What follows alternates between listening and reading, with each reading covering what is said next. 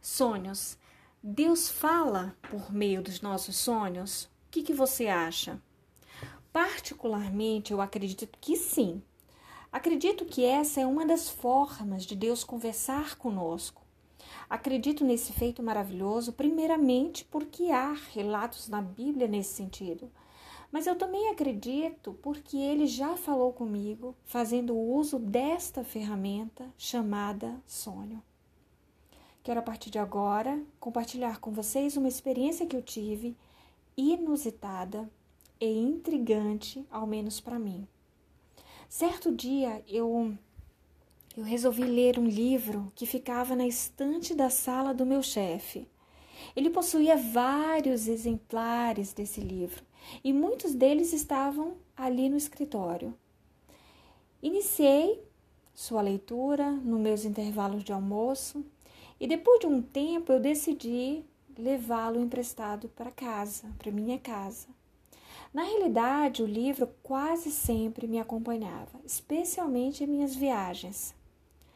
Tudo que eu lia naquele livro, eu compartilhava com o meu melhor amigo, um verdadeiro irmão para mim. Praticamente todas as sextas-feiras nós descíamos do prédio onde morávamos e ficávamos no hall de entrada lendo aquele livro. Eu lia e ele ouvia. Eu lembro que houve um dia em que eu faria uma viagem para fora do meu estado e, para tanto, eu arrumei minha mala e, é claro, coloquei o livro lá dentro.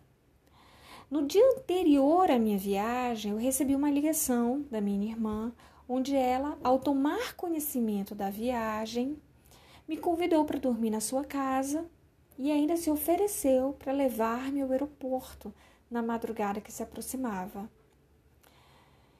Eu aceitei, claro. Cheguei à casa dela por volta de 19, 20 horas e fomos para o seu quarto. Ela estava organizando algumas roupas. Naquela oportunidade, ela disse que sonhou comigo e passou a descrevê-lo para mim. Ela disse que, que eu estava sentada numa rede com os pés para fora e que em minhas mãos havia um livro. Ao se aproximar de mim, ela viu que eu estava lendo o Evangelho segundo o Espiritismo, de Allan Kardec, e disse que sentada, ao, sentado ao meu lado na rede, estava Satanás. Isso mesmo, Satanás. O Belial, a serpente, o dragão, aquele que veio para roubar, matar, destruir, o maior, o maior inimigo das nossas almas, que está ao nosso derredor, bramando como um leão para nos devorar. O adversário, o nosso acusador, estava do meu lado. Ao vê-lo, ela começou a orar o Pai Nosso em meu favor. Satanás, por sua vez, ria sarcasticamente mesmo ela não conseguindo fazer a oração completa, era interrompida, ela não desistia de clamar a Deus por mim.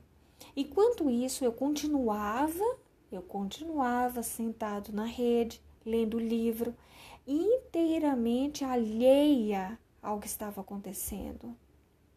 Eu não estava a par do que estava acontecendo. Eu não sabia o que estava acontecendo à minha volta.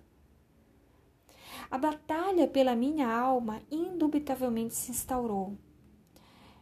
Discorreu ela também que a oração feita no sonho foi fervorosa, revestida de muito poder, fé e autoridade, onde ela dava ordens em nome de Jesus àquela criatura diabólica para que me deixasse.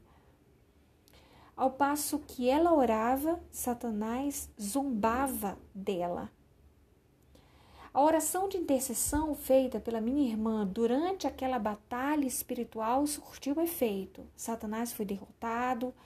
Ela colocou-se em meu lugar e pleiteou a minha causa como se fosse a sua própria. Lutou até contemplar a vitória na vida daquela por quem intercedia, no caso, eu. A vitória finalmente chegou e o sonho por igual chegou ao fim. Depois de ouvir toda a narrativa dela, eu estava perplexa, embasbacada, boquiaberta, pasmada, admirada, espantada, assustada. Imediatamente eu levantei da cama, abri a minha mala e mostrei a ela o meu livro de cabeceira. Era precisamente o próprio livro do sonho. Somente nesse instante ela descobriu que não teve um sonho comum, mas sim uma revelação de Deus. Anseio aqui testificar que minha irmã não sabia, não sabia da existência do livro. Sequer podia imaginar que eu o estava lendo. Não falei nada a ela porque, além de termos contato reduzido naquela ocasião, eu estava lendo o livro há poucas semanas. Há pouquíssimo tempo eu estava lendo o livro. Por isso não houve tempo suficiente para falar para ela. Verdadeiramente, a única pessoa que me viu lê-lo foi o meu amigo irmão, o único. Isso porque lemos alguns capítulos juntos. E é bom que se diga que ele também nada falou para ela. Eles raramente se viam. E não é só isso.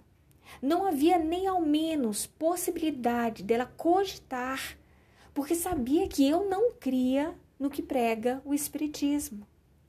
Eu nem sei então porque eu estava lendo aquele livro àquela altura. Quer dizer, eu sei, eu sei, Satanás pretendia me, me fazer acreditar nele. Para tanto, só por revelação divina ela poderia só por revelação, revelação divina ela poderia ter acesso a tais acontecimentos. A questão é por que Deus revelou isso a ela? Primeiro, porque Ele nos ama incondicionalmente. Em segundo lugar, porque a Bíblia condena a reencarnação. Isso, isso está no livro de Hebreus, capítulo 9, versículo 27.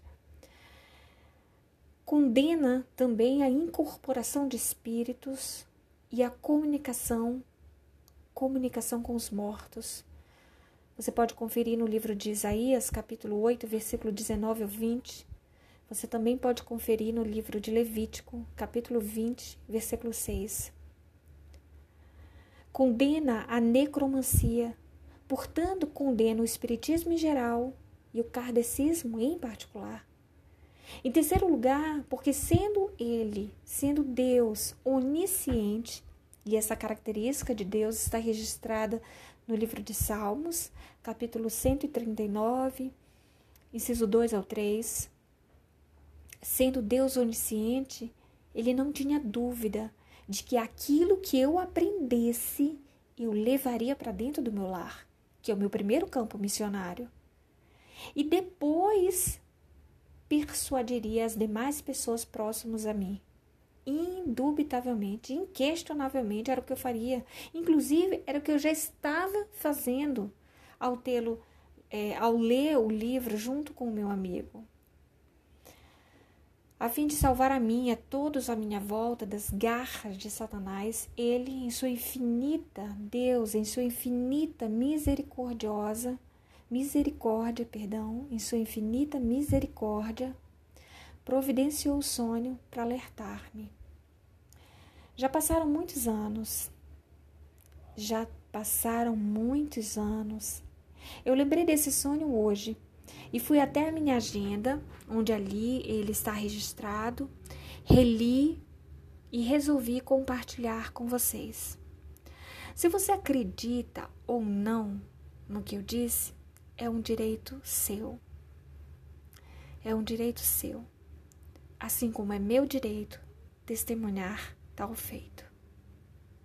Deus abençoe você.